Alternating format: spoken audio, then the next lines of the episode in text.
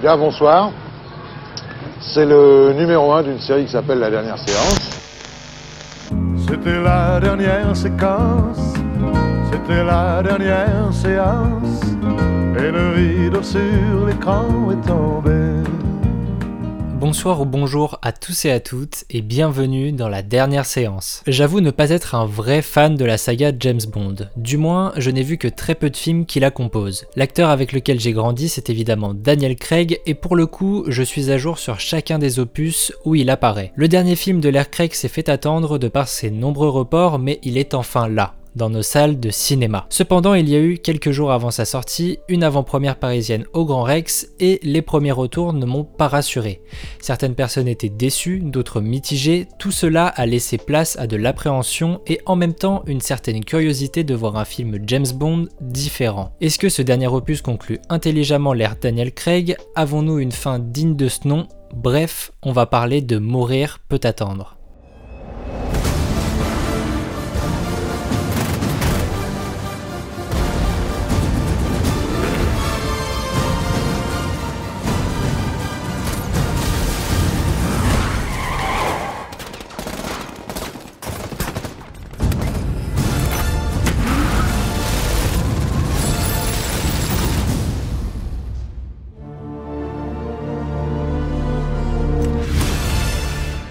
Mourir peut attendre est un film réalisé par Kari Fukunaga. James Bond a quitté les services secrets et coule des jours heureux en Jamaïque. Mais sa tranquillité est de courte durée car son vieil ami Félix Letter de la CIA débarque pour solliciter son aide. Il s'agit de sauver un scientifique qui vient d'être kidnappé. Mais la mission se révèle bien plus dangereuse que prévu et Bond se retrouve aux trousses d'un mystérieux ennemi détenant de redoutables armes technologiques. Je ne vais pas garder le suspense plus longtemps, j'ai adoré ce nouveau James Bond et pour les raisons qui font qu'il divise la critique. Globalement, je trouve qu'on a affaire à de vrais adieux au personnage interprété par Daniel Craig. On aurait pu avoir une fin bâclée, pas à la hauteur de nos espérances, mais non.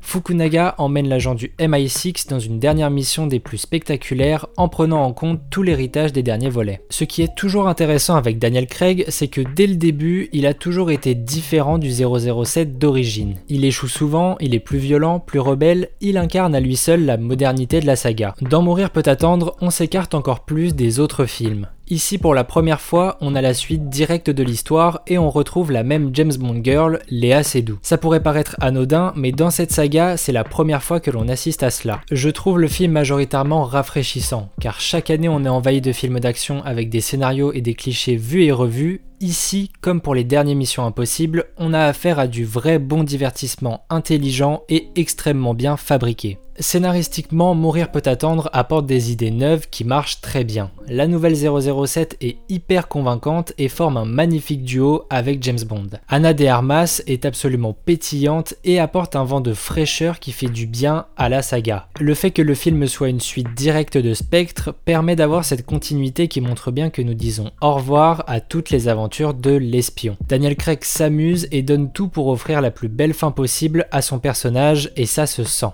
Il est émotionnellement plus impliqué qu'avant et il aime ce qu'est devenu l'agent 007. Aussi, je trouve le méchant interprété par Rami Malek assez fascinant, que ce soit visuellement avec ce visage marqué par les blessures ou alors la façon qu'il a de parler avec son ton très calme qui le rend imprévisible. Cependant, je trouve que son utilisation est mal dosée. On le voit durant la scène d'ouverture, puis plus rien pendant une heure. Ensuite, on le revoit au milieu du film, puis plus rien. Et il revient seulement pour le climax. C'est dommage, j'aurais aimé en voir un peu plus, d'autant qu'il est loin d'être un mauvais antagoniste, bien au contraire. D'ailleurs, en parlant de lui, la scène d'ouverture est d'une justesse pure. On n'a même pas l'impression d'être dans un James Bond, mais dans un film horrifique. La tension est palpable, on a même le droit à des screamers qui nous font sursauter. Cette scène est étonnante car elle annonce dès le début que cet opus sera différent de tous ceux que l'on a pu voir dans la franchise. Et puis, cette scène est accompagnée d'une séquence d'ouverture absolument jouissive qu'est-ce que ça fait du bien de voir un bon film d'action au cinéma. En plus de cela, elle s'achève avec le début du générique suivi de la musique de Billie Eilish qui est forte en émotion et en sens. D'habitude, je ne suis pas fan de son univers musical, mais je dois avouer que cette fois-ci,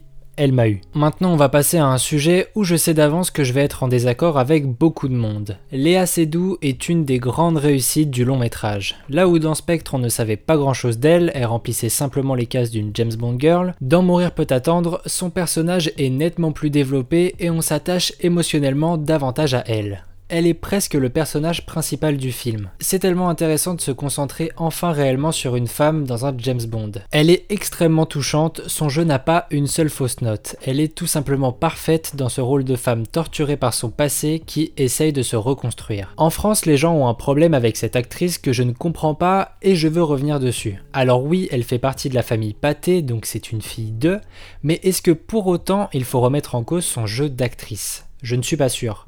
En France, on adore être jaloux de la réussite des autres. C'est limite un gros mot. Pour donner un exemple, il y a quelques jours avant la sortie du film, ils ont repassé Spectre sur France 2. Et bien au même moment, Léa Seydoux était en tendance Twitter où elle se faisait lyncher et où on critiquait son jeu. Alors moi je n'ai pas peur de le dire, Léa Seydoux est une des meilleures actrices de sa génération. Il suffit juste d'être un peu curieux et de découvrir des films comme Juste la fin du monde de Xavier Dolan ou encore Tromperie d'Arnaud Desplechin qui sort en fin d'année pour s'en rendre compte. Et encore ce mois-ci sort le nouveau Wes Anderson de French Dispatch où paraît-il elle y performe divinement bien. Voilà, je voulais évoquer ce sujet car c'est injuste de diffuser autant de haine sur cette femme talentueuse qu'est Léa Seydoux. Ce qui est aussi très agréable lors du visionnage, c'est de regarder un film qui n'est pas submergé d'effets spéciaux. On est trop souvent habitué à des décors virtuels au fond vert qui n'ont pas d'âme, pas de relief, qui sonnent faux. Ici, les décors renforcent cet effet réaliste. Je pense notamment à une scène dans la forêt qui est extrêmement belle et où on se perd dans ce vaste espace de jeu qui est fascinant de grandiose. C'est ce sentiment qui émane du long métrage, cette envie de grandiose, de nous en mettre plein les yeux.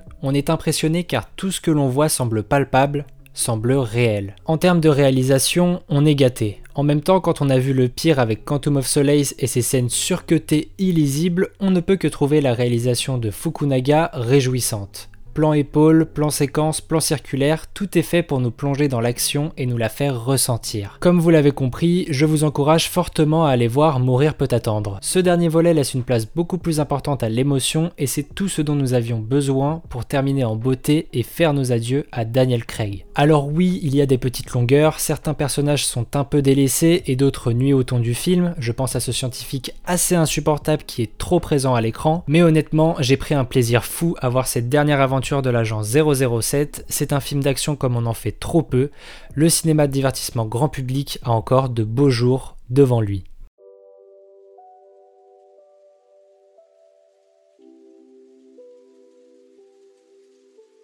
Voilà, c'est la fin de cet épisode et j'espère qu'il vous a plu. N'hésitez pas à partager le podcast sur les réseaux sociaux et à mettre un avis avec les petites étoiles sur Apple Podcast ça permet à l'émission de se faire connaître. Je ne sais pas qui j'ai envie de voir endosser le rôle de 007 à l'avenir. À vrai dire, Mourir peut attendre est aussi une belle fin pour le personnage en lui-même. En tout cas, la tâche ne sera pas simple. Il faut juste ne pas prendre un acteur ou une actrice déjà trop installé dans le paysage cinématographique, mais on verra bien tout cela.